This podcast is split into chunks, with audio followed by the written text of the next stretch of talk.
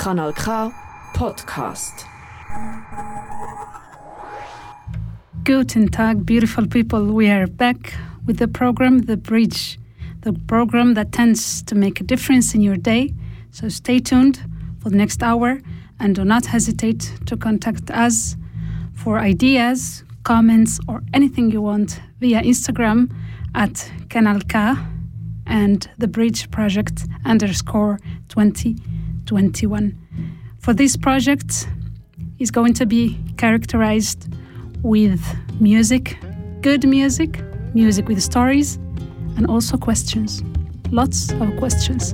And we start with Aziz Ibrahim, looking for peace, buscando la paz.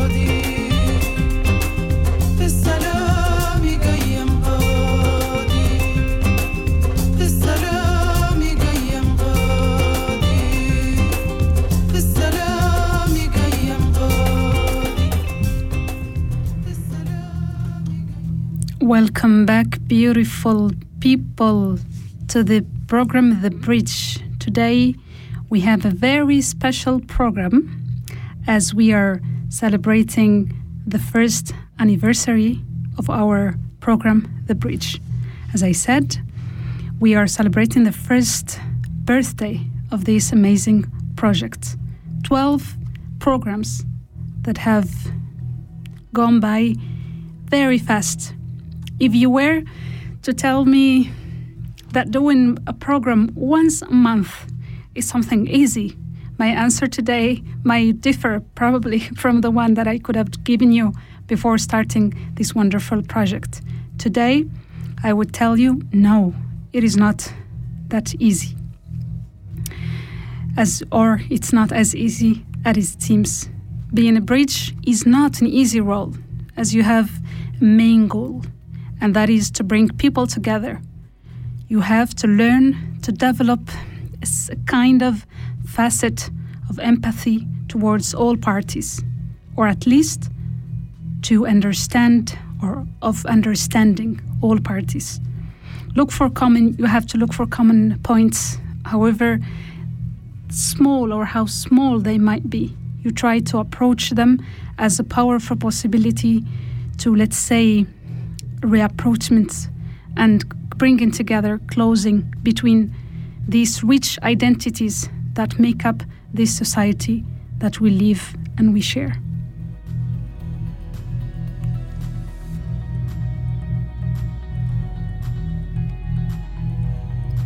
But being a bridge, worth it for so many reasons.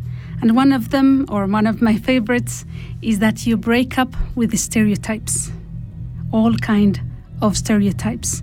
I don't remember any program in which, um, uh, that let's say, has gone by without feeling the same enthusiasm as always, and that is the illusion and happiness of being in contact with all of you, of course, through this medium, to which I have a lot of respect for many reasons and for many other things. Among them, having offered me an instrument, small in size, but giant in value, and that's the microphone.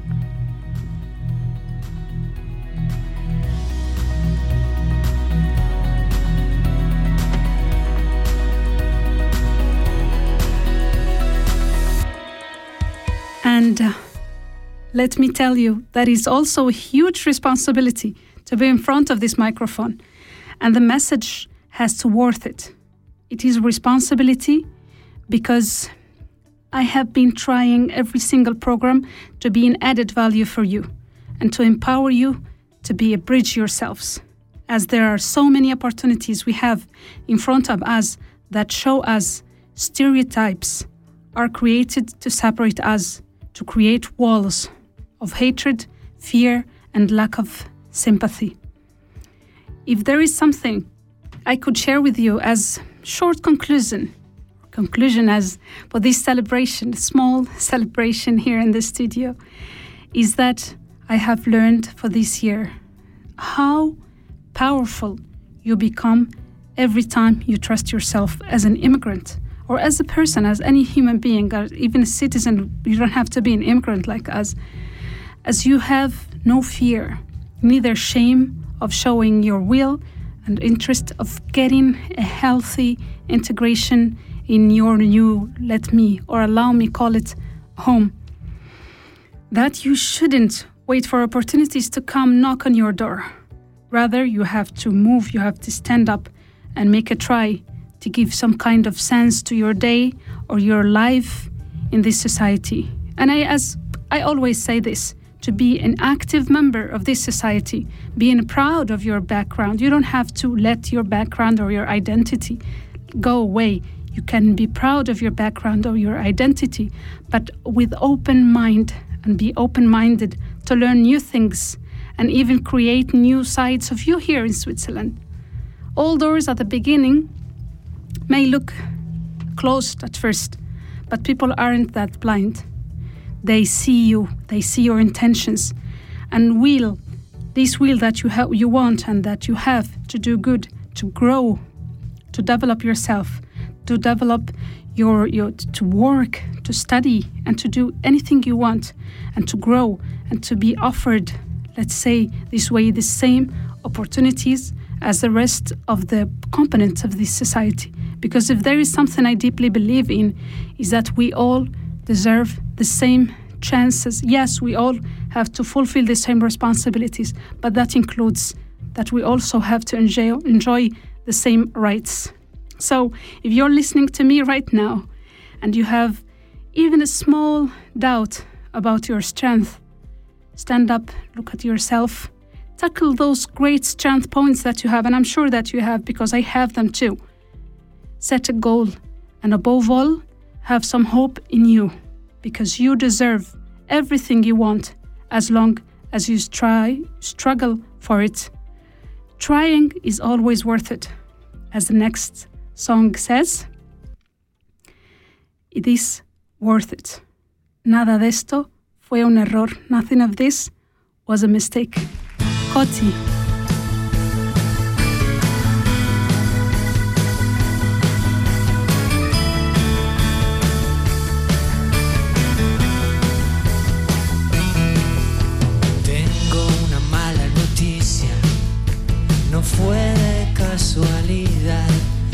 No fue de casualidad. Yo quería pasara y tú y tú lo dejaste pasar. No quiero que me perdones y no me pidas perdón.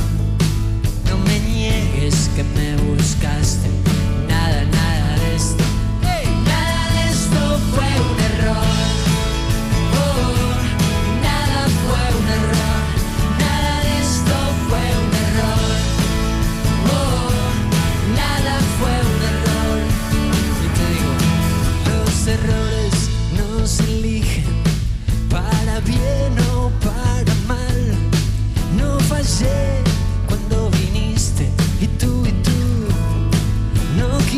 Quisiste fallar. Aprendí la diferencia entre el juego y el azar.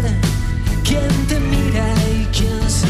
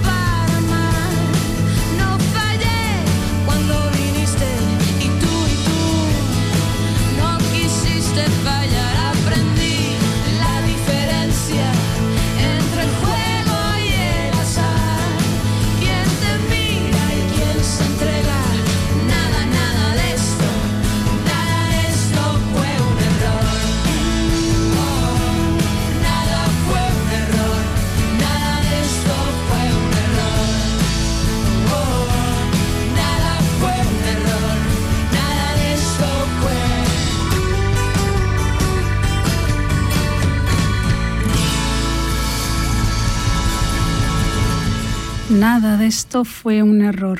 None of this beautiful, amazing project that we started a year ago was a mistake.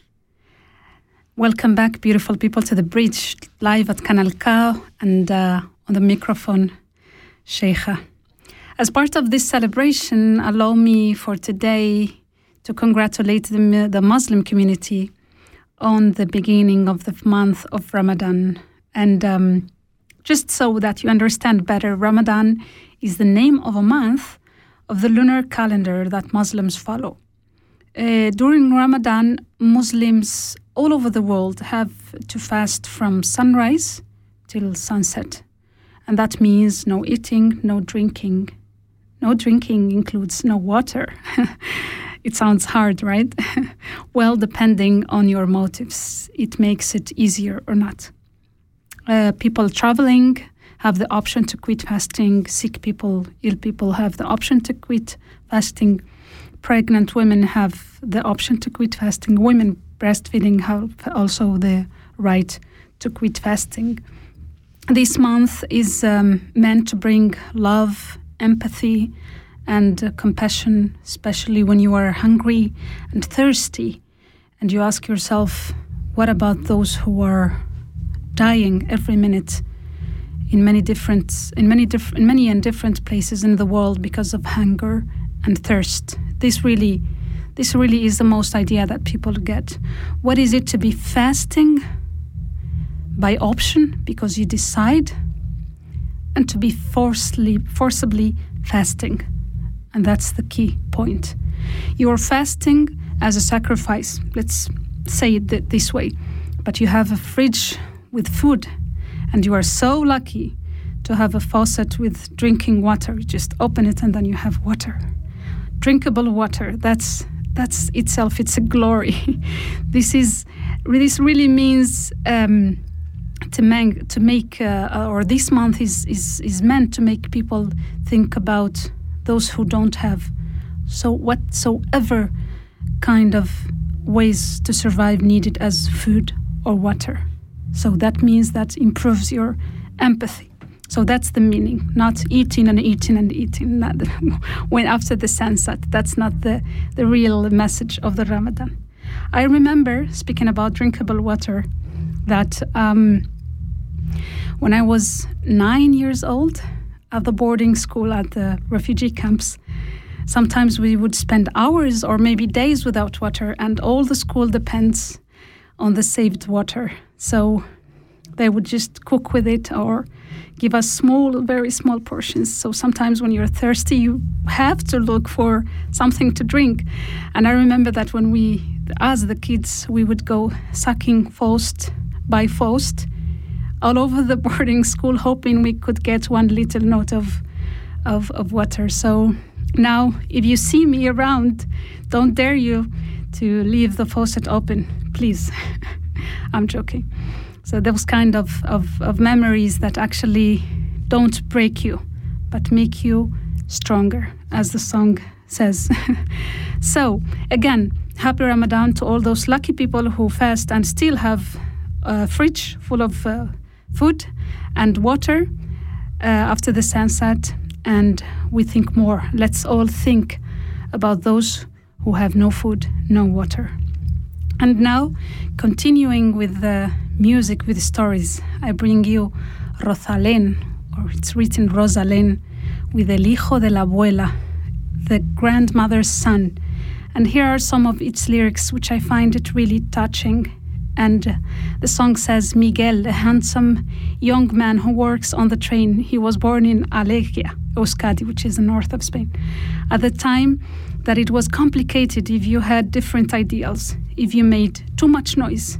They decided that anyone who was registered would be arrested, imprisoned, tortured, uh, deported far from his uh, hometown to lost villages. So this lady, she opened the door and she asked, Boy, because he was deported, do you have a mother? He nodded and couldn't say no. And she told him, I don't know where you come from or what you did yesterday. Here you have a roof over your head, a plate on your table, on the table. This will be your home, Miguel.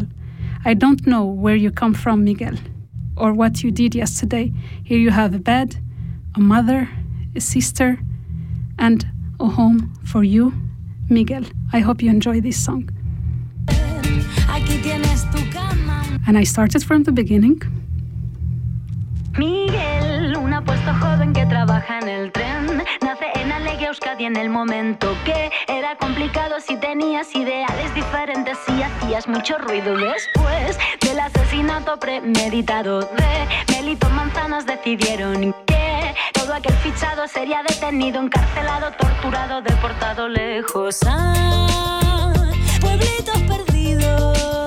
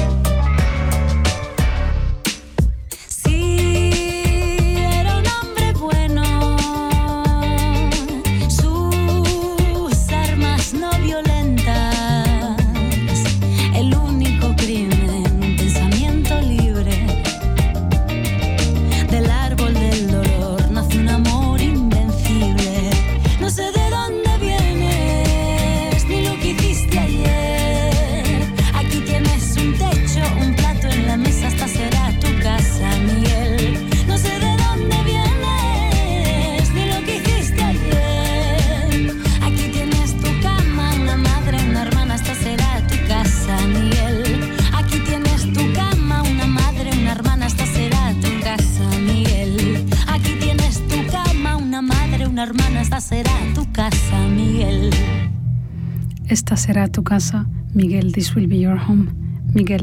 How lucky is Miguel, right? Welcome back, beautiful people, to the bridge. In the song we just listened to, the grandmother says to Miguel, Here you have a bed, mother, sister. This will be your home, Miguel. I just think about those millions of people who are trying to have a home and who are blocked, not welcomed. Uh, first of all, disclaimer if you hear a sound, it's because we have our colleagues in the other studio recording. So that might interfere in our life. These are things of life, which are much welcome. Uh, crisis. Crises often show what kind of people or what kind of society we are. And the war in Ukraine has exposed for me a lot of things, especially politically speaking. We have seen politicians dancing on the both cables of both sides, one way, one time here and one time there. But we can, let's say, start with the humanitarian part, the, um, which millions and luckily millions of Ukrainian civilians fortunately had the luck to be welcomed all over the world. And that is something that keeps hope within me, at least. And so many people that have been, in uh, one way or another, rejected as refugees and stateless. You feel, they say that no one feels the pain of, of the fire more than those who got actually got it in their skin. But what was disappointing is that chances were not as offered and given to the rest of refugees or stateless people from other conflicts, real existing conflicts and real existing wars. Just the camera, it's not looking there. So you think they don't exist, but they do. And who still be treated as second class citizens. I know it's harsh to say that there are actually second class citizens, but they do. They do. And sometimes you, you even feel yourself you're part of them. And let's take the country we live in. Yes, as example, Ukrainians were offered directly the S permit. And I had the chance to talk to Ukrainian citizen and a great, by the way, human rights defender. And he was shocked. He told me, he said, I'm very surprised by the help Switzerland is offering us uh, especially starting with the with the S permit, which means they can they can perfectly integrate, start working, um, rent houses, and which is perfect. This really made me happy, but at the same time, it made me sad because I just think about those asylum asylum seekers here. Here in Switzerland, from Afghanistan, from Sri Lanka, from Sudan, from Ethiopia, from any other place that has war, that has conflict so many young men and women pending on a resolution to be officially, let's say, legalized so they could offer themselves a life with dignity instead of being, how would I call it, uh, being maintained with these six or seven francs a day and live, um, I would describe it in the limbo, in the between status, you know? They're not legal, they're they're not legal to work and study, but they can also return back home, the place of the I call it the frozen dreams. You can't work because you are legal, because you can't work because you are illegal, and it goes the circle, etc. Do they have to be blonde or to be blue-eyed? You have Afghans who are who are blonde and who have blue and green eyes. Do they have to have a different religion? You have Syrians who are blonde, blue eyes, green eyes, and who are also Christian, who are not Muslim. You have Syrians with those characteristics. But chances should not be given to people differentiating by their nationality or the skin of their color or their faith or their the color of their eyes. Let people show how good they could be and how enriching to our society. Let's give them the chance. Let's have another, let's say, there, there shouldn't be double standards. There shouldn't be double standards regarding the human rights for the people. And now we have another break, Coolio, Gangsta's Paradise. Who haven't listened to this song and said it's beautiful? I bet you do.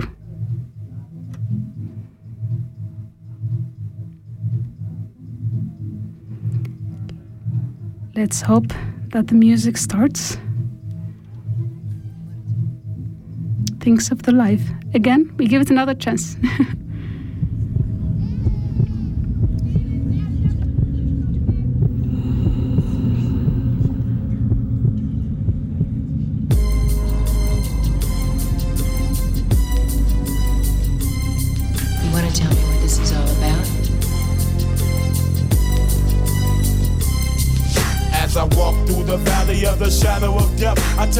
at my life and realize there's nothing left. Cause I've been blasting and laughing so long that even my mama thinks that my mind is gone. But I ain't never crossed a man that didn't deserve it. Me be treated like a punk, you know that's unheard of. You better watch how you're talking and where you're walking, or you and your homies might be lined in chalk. I really hate the trip, but I gotta low. They croak, I see myself in the pistol smoke. Fool, I'm the kind of G little homies wanna be like on my knees in the night, saying prayers in the street light. Been most their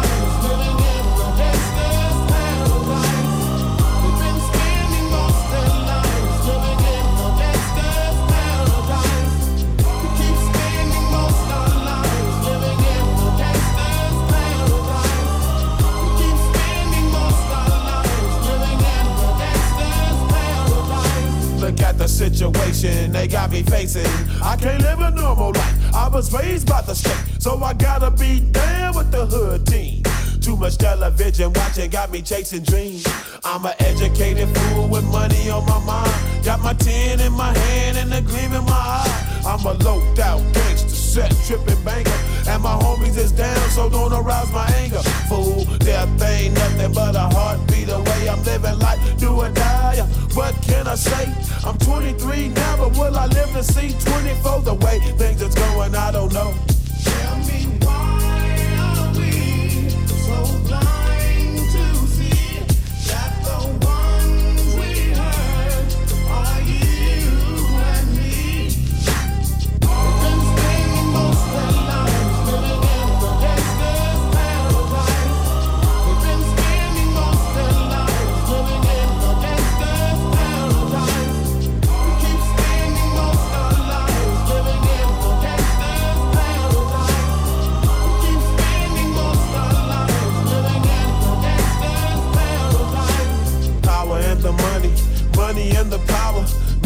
After minute, hour after hour.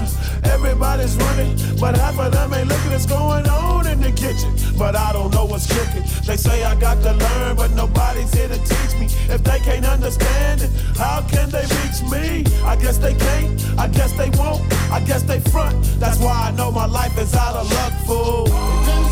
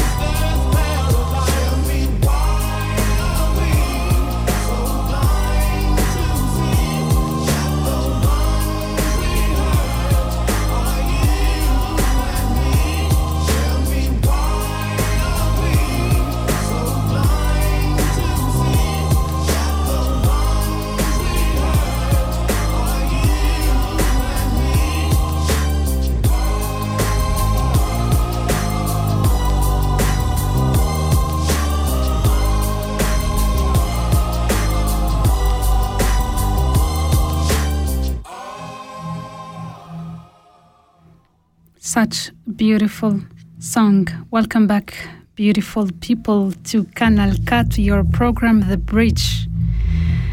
Hmm. Regarding war, uh, now we will talk about another side of the war in Ukraine, a subject that's not oftenly tackled.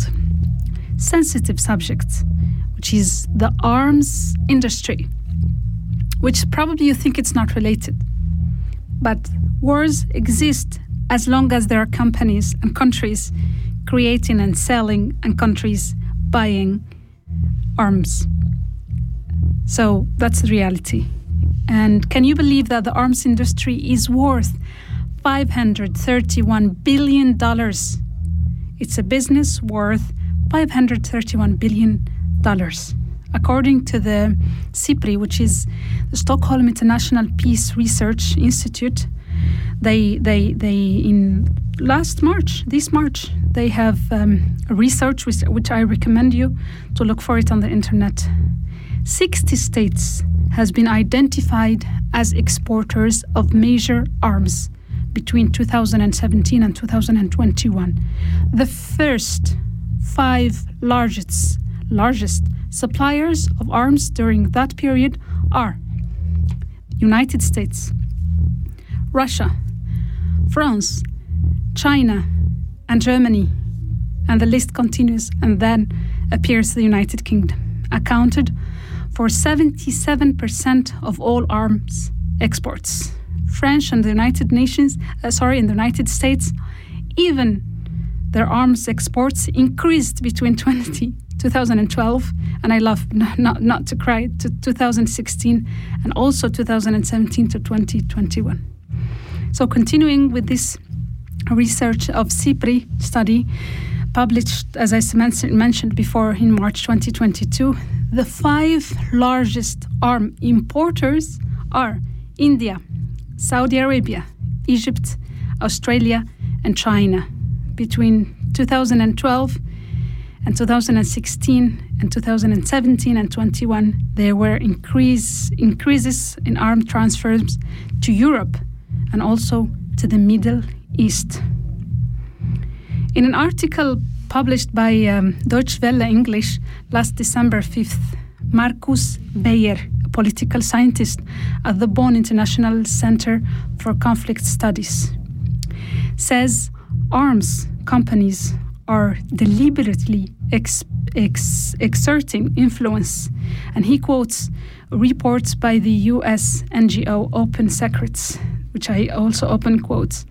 Defense companies spend millions of years lobbying politicians and donating to their campaigns in the past two decades. Their extensive network of lobbying and donors have directed 285 millions in campaign contributions and 2.5 bi- 5 billion in lobbying spending to influence defense policy. I close quote. And the author continues on where does the Europe stand? And he says the European arms industry has a combined 21% of the top 100 sales of its books. In 2020 the 26 European companies listed sold 109 billion worth of weapons. Europe, huh? Europe calling for peace and calling for egalite, fraternité. The four holy German arms compa- companies accounted for just under 9 billion in this total. And here we say, like it or not, the arms industry controls a large fields or large amount of fields of the world and, and, and aspects of the world. Uh, even it doesn't sound logical to you, even it sounds even far from common sense and unrealistic. But it's a fact. So while the normal people is for them war is horrifying, to us it's war is a horrifying act. For small, powerful group, it's actually a billions worth business. So, for what matters to them, they count their gains in currencies. And we count our losses in human lives. And, and I say we because any innocent life that falls in anywhere, in any war, in anywhere in the world, it counts as related and a relative to us. So here we start asking ourselves why are those powerful countries the most, uh, the, the, the ones who s- sell the most? What do the most industry producers have in common? And here we mean USA, China, Russia, UK, and France. They have something in common called the veto. And here you might ask me, what is the veto? Well, the veto, it refers to, I quote, I put between brackets, a right. I put it this way. I didn't find another way to, to say it. Uh, I don't know if it's, it's a legal right, legal or illegal right for, for the days we're living. That this right, or call it whatever you want, permanent members of the Security Council have. And this means that if any of the previously mentioned five countries have anything against any decision or proposal or resolution at the United Nations Assembly, that they can easily, if they don't like it, they can easily block it with the veto. Five countries only among 193 members of the United Nations. Five permanent members. For always, only five have this extremely powerful and potential instrument. And history have taught us, and the, the past years, that it's not, it hasn't been used fairly.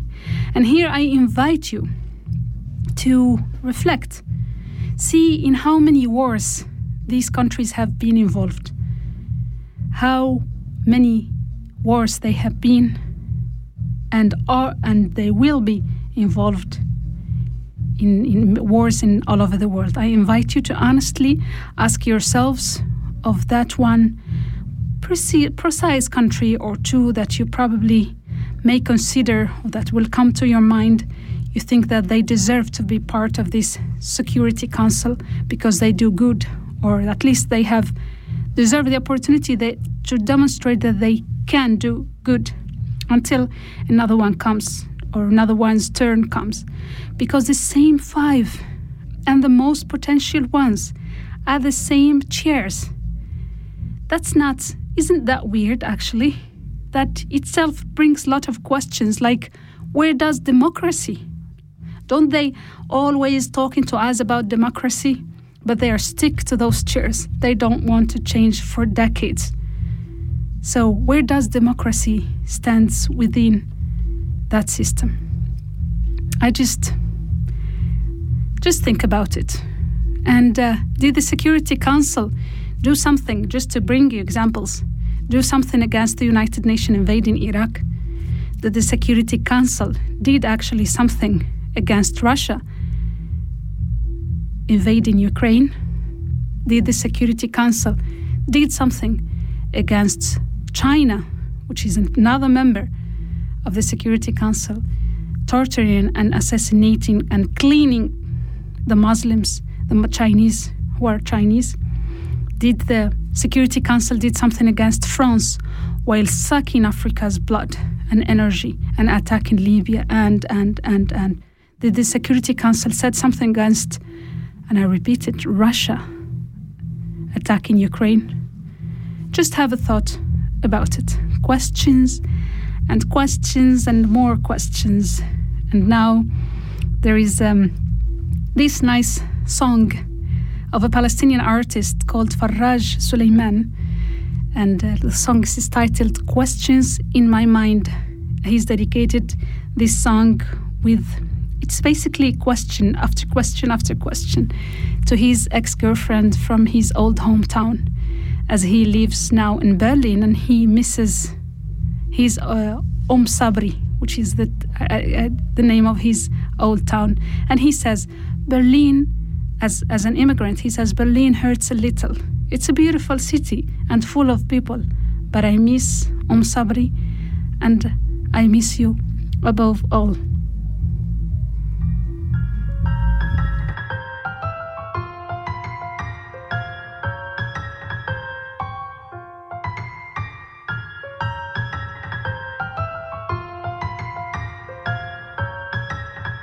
في أسئلة براسي عنك عن الحارة عن كيف مرق الوقت عن شو عملتي عالسكت إذا جد نشف الوادي إذا بقيت حجارة. في أسئلة براسي عنك عن الحارة عن كيف مرق الوقت عن شو عملتي عالسكت إذا جد نشف الوادي إذا بقيت حجارة شوي بتوجع برلين حلوة وملانة ناس. بس بشتاق لأم صبري وبشتاق لك أنت بالأساس.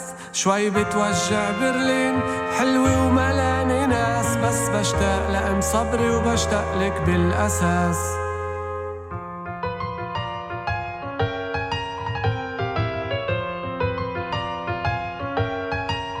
احكيلي شو بيحكوا أخبار أعطيني شو عندك نميني. بلا خرة في الجرات القهوة بطل الاقيني مين اجر دار ولا مشتر طيب مين صار أرخص ديلر؟ مين مسكته مرته عالحامي ماخد صاحبته عتسيمر بيقولوا إنه حمود اللي كان يتمرن حديد. محبوس من شي سنتين. قال سارق فرع البريد؟ طب بعده عاطف بالعمار. بعده ما هدو التعب. بعده كل ليل البوليس بتمنيك عولاد العرب. بعده ما كلنا الغضب بعدها الطوش مع الروس بعدها كل الحارة بتبكي كل ما كان طلعت عروس. بعده حسن عم بخزق عجال الأخد له الصفي والبرندة عالبرندة أقرب من شفي عشفي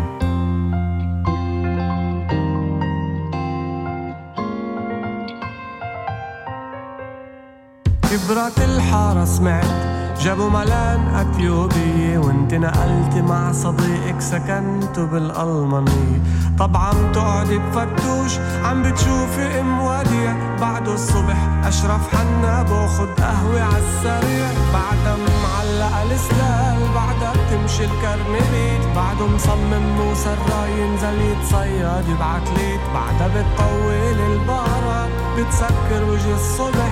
بعدن بيحكوا بالسياسة وبيفتحوا براسك. قدح بعدك عم بتصدقي حالك لما تقولي آخر شط طلعتي مع حدا غير من البار ونمتوا عالشط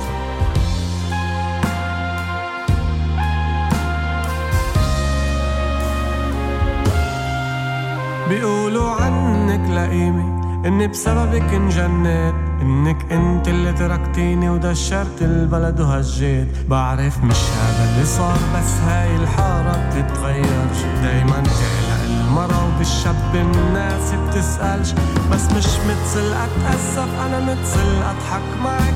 ع انهم بيحكوا قصتنا وهن يناقشوك عك. حلوة القصة اللي اخترعوها القصة أحلى من الحقيقة. بتضلنا أنغش بكتير من كذبة إنك صادقة ومتصل أحكي تنضغطيش شهرين وهالحارة بتنسى. وأنا زي كل ولاد الحارة برجع قلبي بسرعة ينسى ومتصل. أحكي عن برلين حلوة وملانة ناس بس بشتاق لأم صبري وبشتاق لك أنت بالأساس. شوي بتوجع برلين حلوة بس بشتاق لأم صبري وبشتاق لك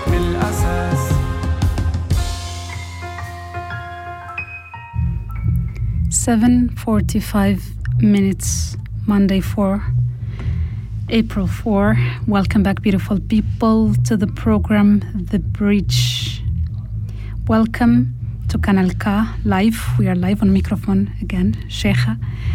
I um, would like to, let's say, to welcome the people who believe they could be bridges for the good, to build, not to destroy, to unite, not to separate. I know this might sound ideal, all in La La Land, but we can bring it to the reality.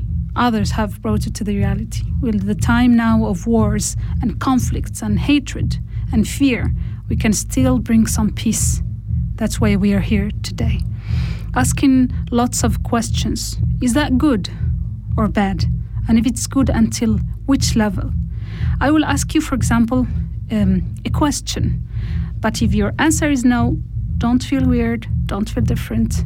You might be the luckiest one among us. And the question is Haven't you lost your sleep thinking about an injustice being committed somewhere in the world?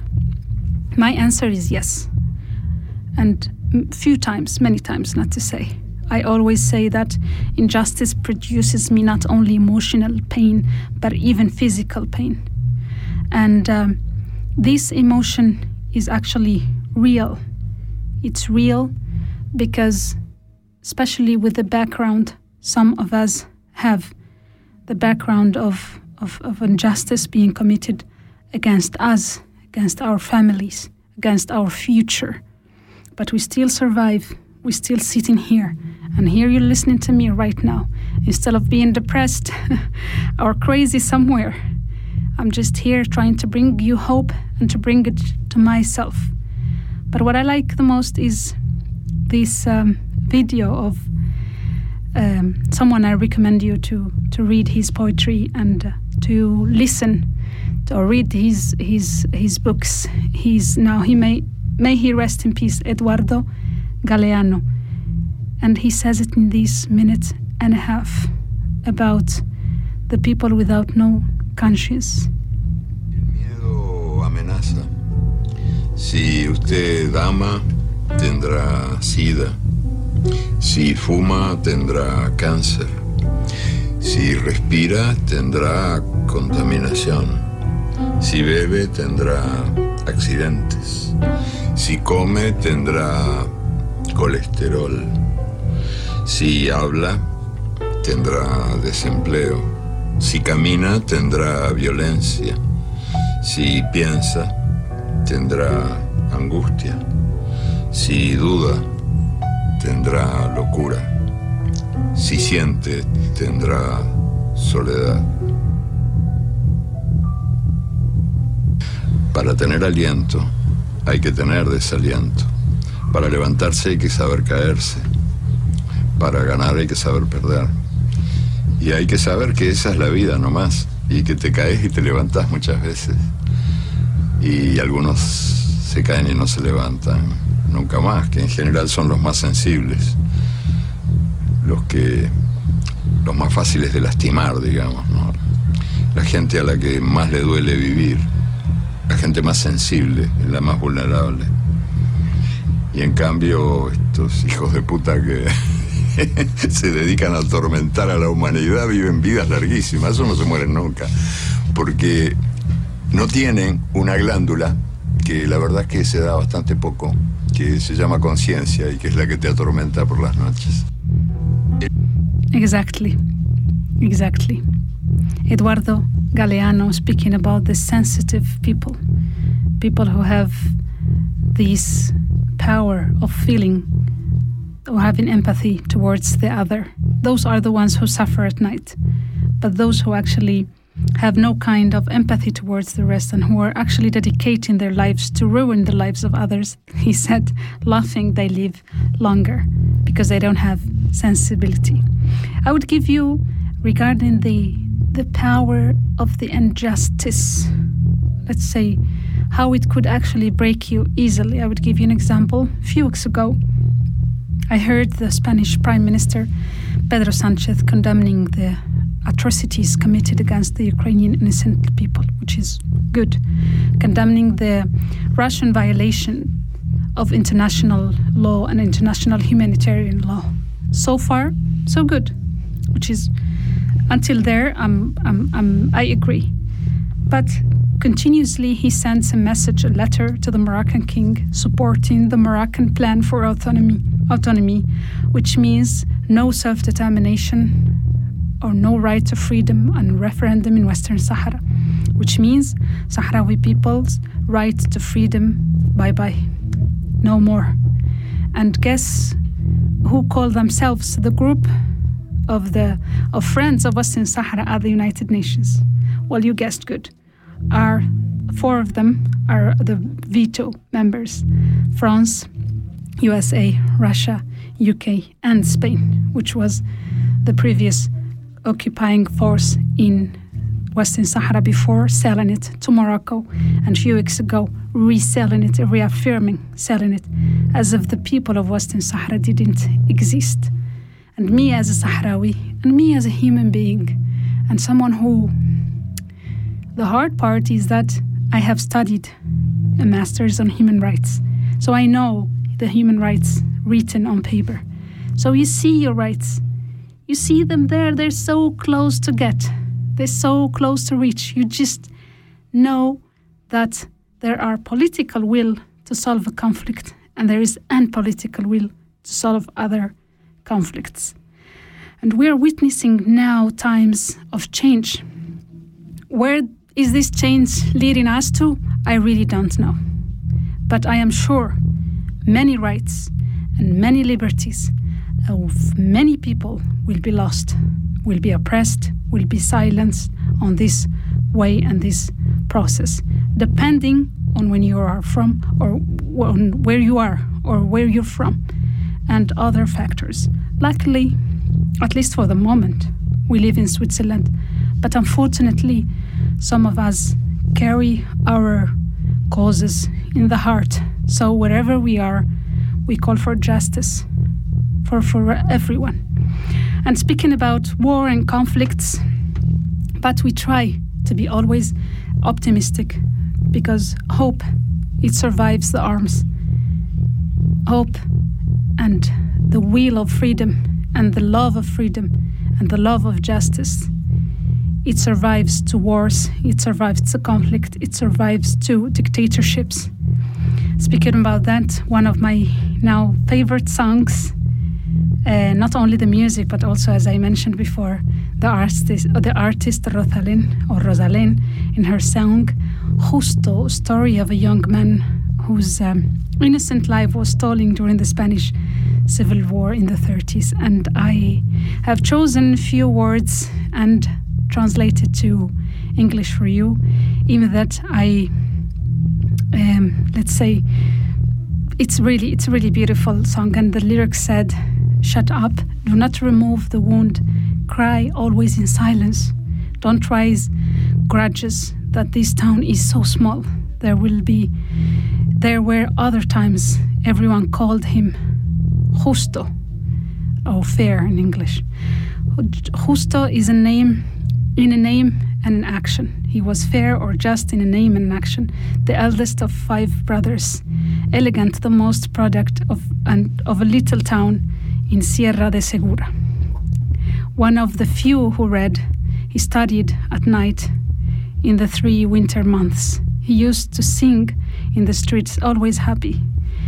The fifth of the four, four brothers, they got on a truck as they were invited to go to a party, but they were invited to war. And he never, never came back. So we listen to Rozalén with Justo. No No levantes rencores, que este pueblo es tan pequeño.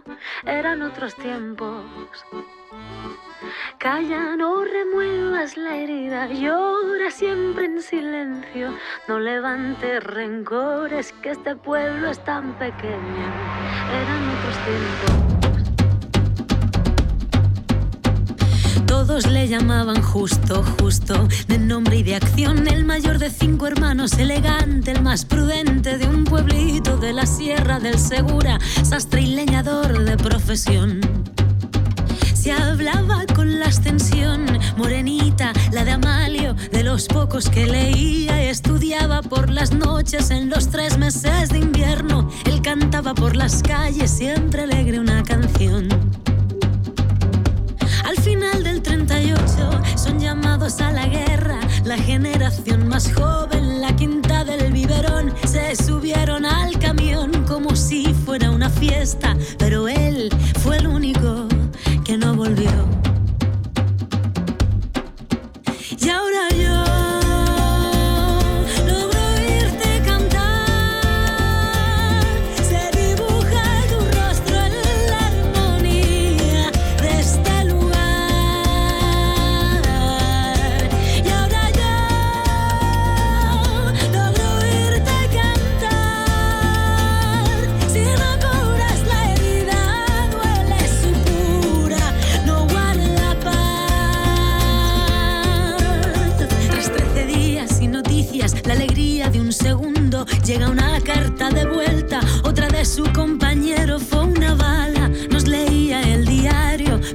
con su cuchara, la guerrera y el mechero.